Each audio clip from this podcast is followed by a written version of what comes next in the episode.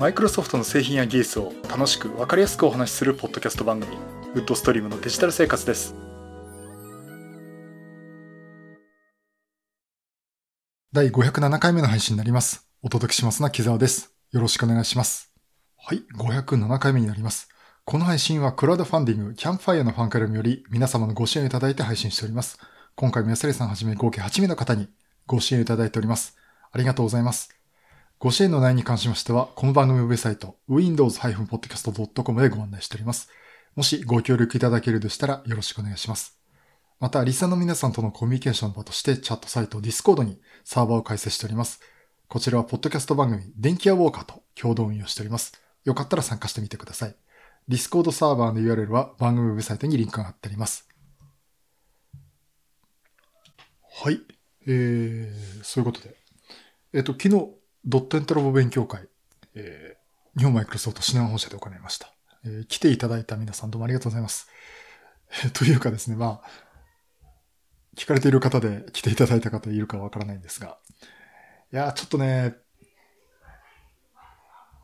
厳し厳しかったですね。厳しかったってのは集客がちょっとなくてですね。11人じゃない、結局、まあちょっと仕事の事情でね、あのー、知ってる方キャンセルになっちゃいまして。10人っていう。あ、そうか。結局、10、あ、そうか。まあ10人ですね。ということで。えー、っとね、なかなかこう、スタッフとしても厳しいなっていうところが今回ありまして。まあ何よりもね登壇いただいた方にね、ちょっとこの人数少なくのは申し訳ないなっていうところがありました。まあなかなかコミュニティ活動って難しいところで、えー、まあ課題があるなとは思っています。まあ、それでもね、まだ東京なんで、あるんですけど、これね、横浜とかでもね、結構頑張らないと集客できなかった。まあ、集客ってお客さんって言い方はおかしいですけどね。あの、厳しいなってところありますんで。まあまあ、あの、やっぱりコミュニティ活動する方ね、頑張っていかなきゃいけないのかなと思っております。さて、あの今日はですね、えー、またサーフェスの話をしようかなと思っております。あの、サーフェス、えー、ついに発売になりました。10月23日、ついに発売になりました。こちらに関してはですね、そうだ、サーフェスの方は動画を、YouTube で動画上げてます。先週言ったかもしれませんけどね。あの、私の YouTube チャンネルで、えー、サーフェスについての解説動画逃して、あ、それも話したか。で、その後ね、Windows 10のセミアニュルチャンネル、あの、バージョンアップとかね、えー、そこら辺の解説もしております。えー、youtube.com スラッシュ C スラッシュ windows-podcast スラッシュ。えー、というチャンネルアクセスしていただくと、えー、あの、YouTube チャンネルでね、こう、スライド使って私が説明をしてますんで、まあ、よかったらチャンネル登録、あまあ、まず見ていただいて、よかったらチャンネル登録もしていただきたいなと思っていますが、まあ、そこでもあの、サービスシリーズの話しまして、で、まあ、いよいよね、今週発売となったんですが、まずですね、あの、発売になったということで早速、ヨドバシカメ、ヨドバシカメラマルチメディア横浜に行ってきまして、見てきました。えー、置いてあったのは、まあ、とにかく発売になってるやつですね。Surface Pro 7と Surface Laptop 3、13.5インチモデルと15インチモデル。えー、この3機種が新機種ってことで置いてありました。えっとね、まずあの Surface Pro 7。えー、これについてはですね、まあ見た目はね、変わらないですよ。あの、Surface Pro 7ってラベルが貼ってないとわからないくらいで、置いてあったのはあのブラックモデルがありまして、これね、あの、実際こう、プロパティ見て、えー、Core i5 の1083って書いてあったかな。まあ、第10世代 Core プロセッサーっていうのを確認して、これで、あ、これが Surface Pro 7だな、なん、だ、なんだなっていうのね、分かったという感じなんですが。まあ、見た目は全く変わらない感じです。で、結構、まあ、パフォーマンスはね、それなりにいいんじゃないかなと思います。あの、私が見たのは Core i5 のメモリー 8GB、ストレージ 256GB のモデルでしたけど、まあ、パッと見ては、パッと見ではね、あの、Surface Pro 6とか、それこそ Surface Pro の第5世代とね、あの、変わりがないように見えるんですけども。えっと、外観見ると、あの USB の Type-C のコネクタがあって、で、ディスプレイポートのコネクタがないっていうね、えー、感じになっておりまして。まあ、お値段はね、まあ、前もお話した通りの、まあ、大体15、6万ぐらいがボリュームゾーンかなっていうところです。まあ、それ本体の値段なんで、それに加えてあの、アルカンターラたちじゃなくてもいいんですけど、キーボードが、タイプカバーがね、2万円とか、ペンが1万円とか、そんな形になりますんで、うん、まあ、買うと結構なお値段になっちゃうんですけども、えー、もういよいよ発売っていうことで売ってました。まあ、ちょっと前はね、あの、在庫処分的にね、Surface Pro 6とか、あと Surface Laptop 2もね、安く出てまして。あの、安く出てるモデルはもうソールドアウトになってたかな。あの、並行して一時期売ってたみたいなんですけど、もうだいぶ売り切れになってました。さて、えー、次がですね、Surface Laptop 3。えー、こちらはですね、新色のサンドストーン。えー、これが置いてありました。あの、まあ、ゴールドって言った方がいいのかなと思うんですが、そのゴールドっていうほどの派手さがなくてですね、こう、銀色なんだけど、ちょっと色が、サイドが高いかなって、そういうあの、ところで。まあ確かにゴールドはゴールドなんですけどね、サンドストーンっていうモデルがあって。パッと見はね、MacBook Pro に見えます。あのー、このサンドストーンのモデル、多分あの、キーボードの部分はアルカンターラじゃなかったと思いますね。アルミボディだったと思うんですけども。まあ、それで見ると、本当にあの、トラックパッドも大きいですしね。パッと見、MacBook Pro に見えます。多分、筐体的にはあまり変わってなくて、あとは USB の Type-C のポートもありましてね。うん。なんか、1ポートだけ USB の Type-A と USB の Type-C、それぞれ1ポートっていう感じでしたんで、これはもうプロもそうなんですけども。うん、この数だと足りるのかなっていう感じはしていますけどね。まあでも電源があの、USB Type-C で USB PD で充電できるっていうのもあるんですけど、Surface Connect のコネクタの方でね、こっちも充電はできるんで、まああの、12インチの MacBook みたいな、ポートが一つで苦労するってことは、まあないのかなと思っています。で、とにかくこのサンドストーンかっこいいんですよ。で、閉じて手に持ってね、あ、いいじゃんっていう感じで。あそこ夜通しカメラで写真は撮らせてくれるっていうか、ね、むしろ撮ってくださいって感じなんで、いろいろ写真撮って、Facebook とかにも上げていました。そして、初めて見ました。Surface Laptop 3の15インチモデル。これがね、私比較的ノーマークに近かったんですが、これはね、欲しいですね。おいいぞこれって感じでした。あの、色はですね、プラチナとブラックがあって、プラチナはですね、まあパッと見 MacBook Pro ですよ。またまた MacBook Pro かって言われそうなんですが。あれって、あれここ、マイクロソフトのコーナーなのにマイク MacBook Pro が置いてあるっていうような感じがしてて。まあ画面見りゃね、Windows なんて違いわかるし、まあ Surface Laptop の15インチだっていうのはわかるんですけども。まあ、仕上がりが非常によく似てます。で、やっぱね、やっぱり薄いんですよね。あの、どんぐらい13.5インチモデルとどんぐらい違いがあるかっていうのはちょっとスペック見ないとわかんないんですけど、とにかく薄いんですよ。薄くて広いんで、なんか、やたらそれだけで薄く見えるんですね。パタって閉じた状態で手に持っても、あ、すごい、こんなに広いのに薄いっていう、なんかこう比較的薄く錯覚で感じるっていう感じで。あの、富士通のパソコンの宣伝じゃないですけどね。これうちわで仰げんじゃないかっていうくらいでした。ねえっと、ということと、あと15インチのあのブラックモデルですね。これもあの、マット調のブラック仕上げ。まあ、Surface Pro 6のね、ブラックモデルとそのまま一緒なんですが、えー、これもかっこよかったですね。あの、Surface Pro 6の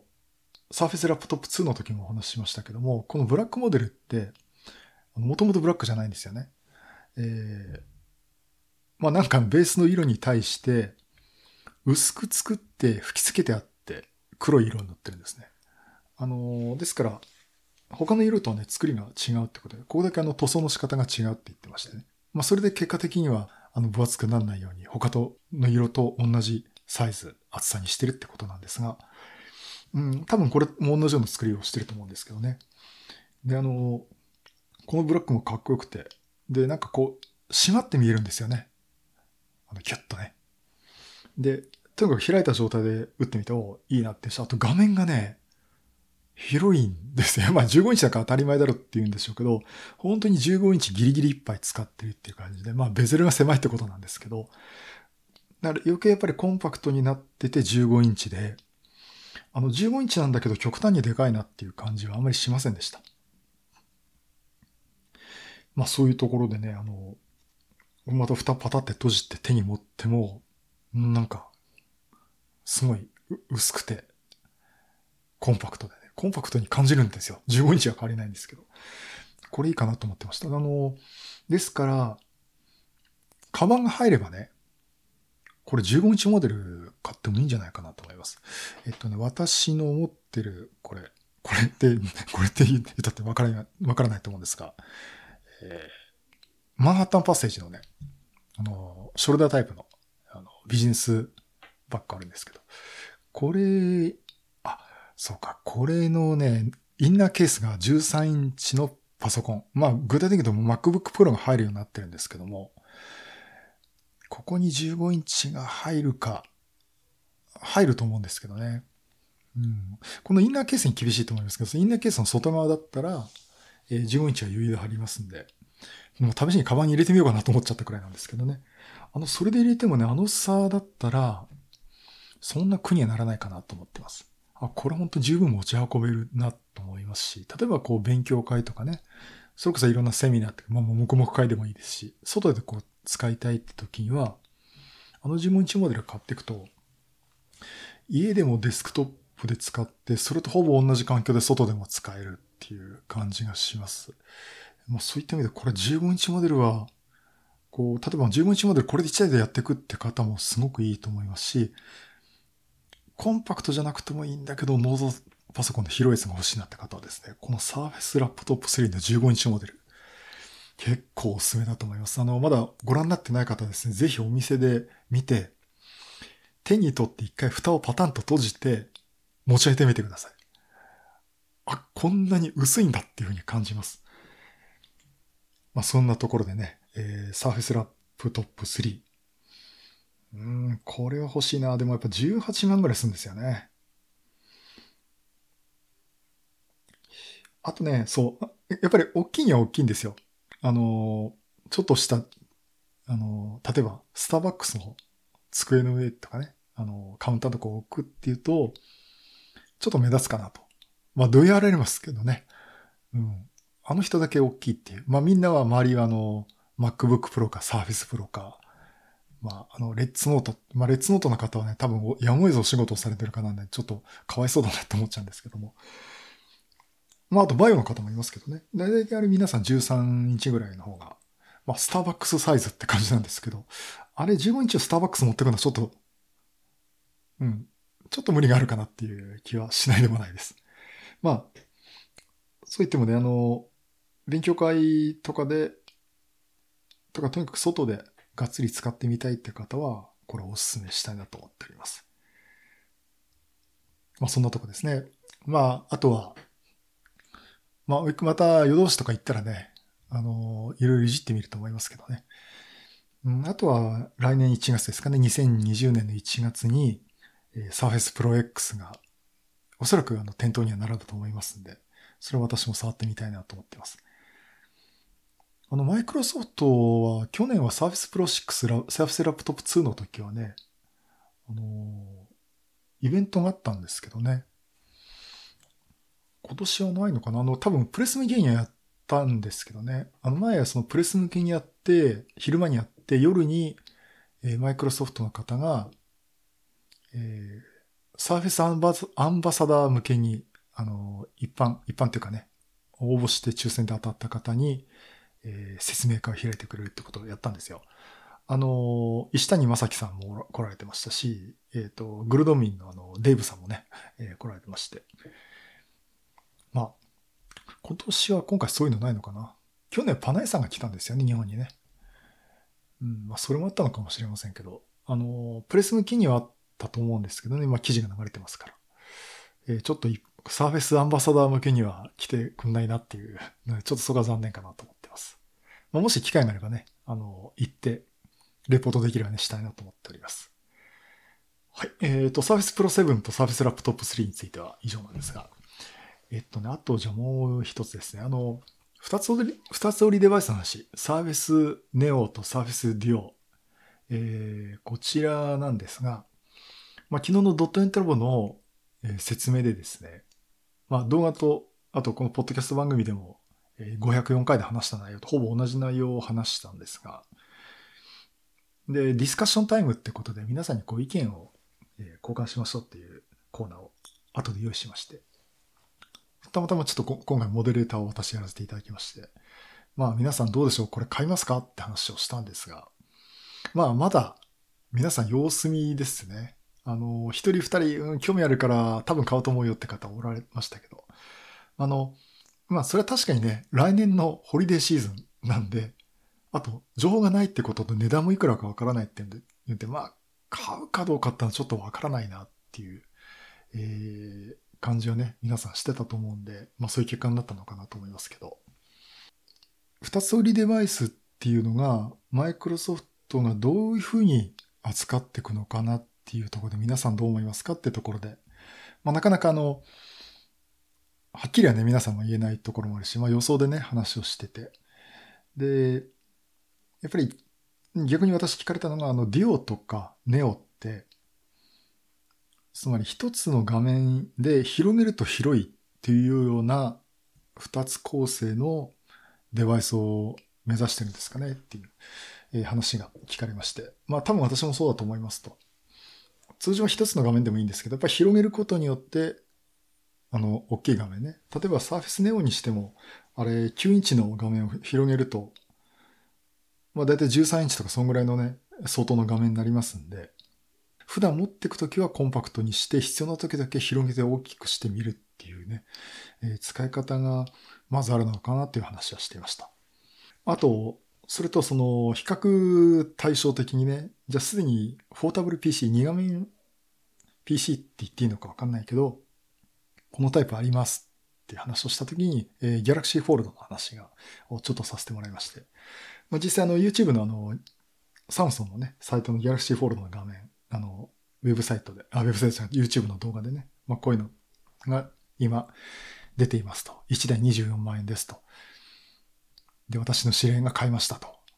まあ、大体誰かってお察しがつくと思うんですが。まあ、あの、そういったことで、あの、ドリキンさんがどうやした内容をですね、ほぼそのまま受け入れで話して、結構皆さん、おおいいかもって話をしてましたね。で、あの、まあ、あの、フォールドは、あの、継ぎ目がないんですよね。だから本当にあの、2画面っていうよりも、2画面分の広い画面が使えるようになるっていうものですんで、ちょっと位置づけは違ってくると思うんですけどね。まあ、あの、他社っていうか、まあ他社ですね。えー、に関してはこういうのも出てるんだけど、あのまあ、どんな感じでしょうかね、2画面はっていう話をしていました。あ、それでね、ちょっと一件言い忘れたのが、あの、ネオとデュオに関しては、これ特許出てたんですよ。あの、2017年の1月のエンガジェットの記事だったかな。あの、こちらにですね、えっ、と、二つ折りデバイス、あれ、三つ折りができたかな。というような機構を持ったデバイスっていうことで、特許が出ています。まあ実際その特許の図も見せてですね、あの、本当に作り的には、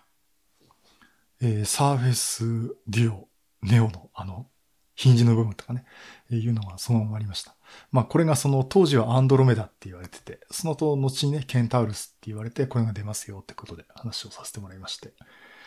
で、まああの、2画面のあの、デバイスどうでしょうって話をしたときに、この番組のリスナーさんっていうか多分相当貯めちゃってるっていうんで、おそらくもう今聞いてないかもしれませんけど、まあドットネットラボの、ね、スタッフの方でも、方でもですね、ヨガブックを持ってた。あ、今、今でも持ってる方がいるんですね。ヨガブックってあの、レノボから出てる2画面のこう、えっ、ー、と、折りたたみ PC。で、2画面っていうかね、その2画面の1画面はソフトウェアキーボードが使えるっていうタイプなんですね。もちろん2画面としても使えるんですけども、ヒンジがやっぱりサーフェスネオみたいな感じになってて、ぐるっと折りたためるんですが、えっ、ー、と、Android のタイプと Windows のタイプが2つ出てて、今はちょっとさっきレノボのサイト見たらまだ売ってますね。で、ヨガブック使ってる方からお話もあったのは、2画面って言ったけども、対応したアプリがなかったと。で、やっぱり当時のスマートフォンで、ね、当時の Android ですんで、その複数画面に対応をうまくしてなくて、なんかその2画面というものにがうまく活かせてなくて、で、片側はほとんどソフトウェアキーボードだっていうところで、うん、いつの間にか使わなくなっちゃいましたって。こんなことだったらね、Windows 端末にして、あの、複数画面が使えるっていうとこをもっと活かせたんじゃない？つまり Windows が普通に使えますんで。まあ、そういったところが使えるんで、どうせ買うんだったら Android じゃなくて Windows の方が良かったかなと思ってるって言ってました。まあ、そういった意味で話すと、Android、サーフェスディオにしてもですね、本当にあの、Win、2画面っていうものを活かしたアプリケーションっていうのは出てかなきゃいけないっていうのがね、すごく重要視されると思うんですね。で、多分ね、これ、マイクロソフトとしても、サーフェスディオっていうのは、これ、スマートフォンじゃないですと、サーフェスのデバイスの一つ、サーフェスシリーズを実現するうちの一つに過ぎないっていうところで、なんていうのか、その、アンドロイドデバイスということよりも、まあ、OS には、たまたまアンドロイドを使いますけども、たまたまっていうことおかしいかもしれないですけどね。マイクロソフトのサーフェスと名の付くデバイスとしてどう仕上げるかっていうのが、今度サーフェスディオの、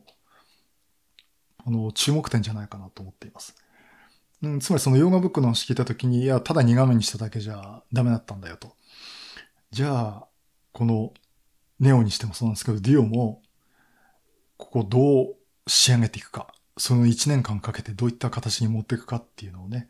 えー、注目していくんじゃないかなと、注目していきたいなと思っています。いずれにしてもですね、ネオにしてもそうなんですけど、まあ、発売時期が来年のホリデーシーズンね、11月下旬以降っていうことで、まあ、ネオにしてもその Windows 10ベースのフォータブル PC っていう形で出ますんで、で、その時はデルとかネレノボとかね、そこら辺からも出るでしょうって言われてるんで、まあ、そこら辺をこう詰めていくっていう意味では、この来年発売という有用期間っていうか、こう、環境を整えていく期間としては、そういうのを用意したっていうのはすごく頷ける。つまりこれだけの1年先以上先のね、発売時期にしたっていうのは、そこらの先まで見てやったってことですごく頷ける話かなと思いました。とにかくマイクロソフトは来年そういう形に持っていくよってことを宣言したっていうことじゃないかなとは思っています。っていう話をね、まあディスカッションタイムでもですね、最後まとめて話をしたんですけども。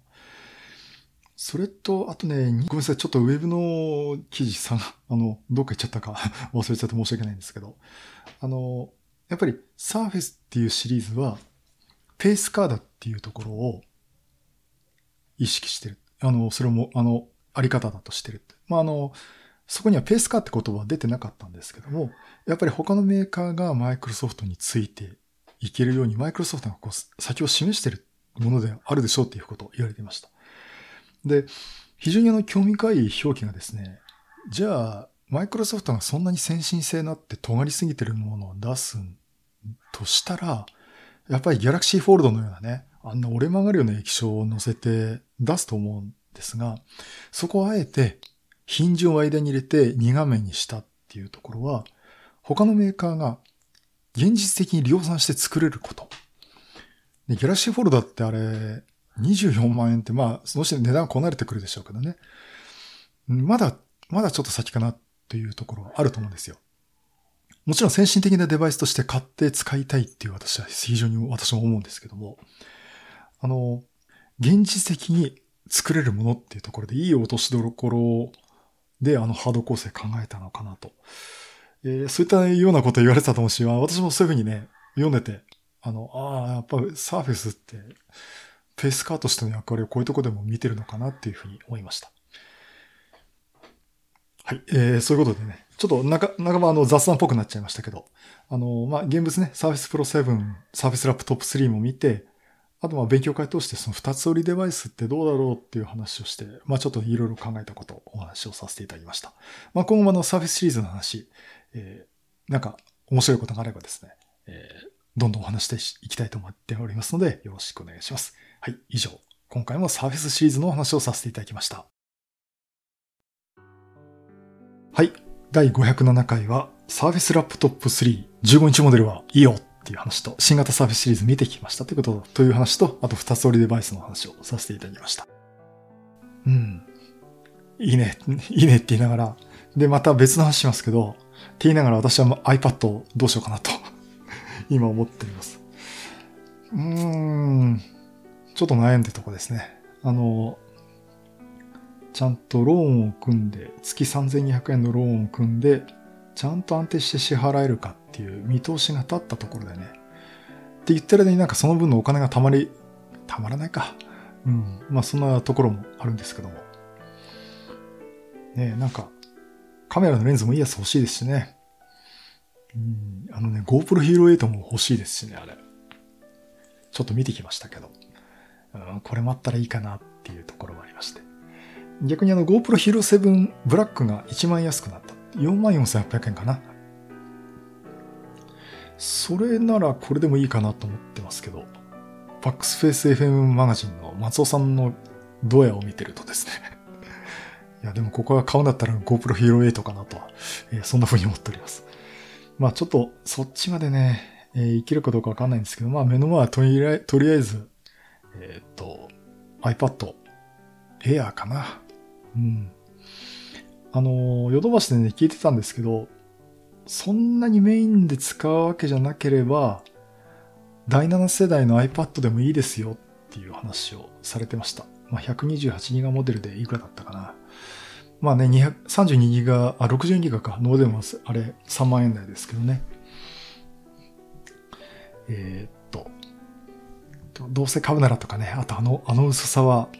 いいなってところでね、エアーもいいかなと思っています。まあ、まあまあまだもうちょっと考えていきたいと思っております。あと、そういうとこで、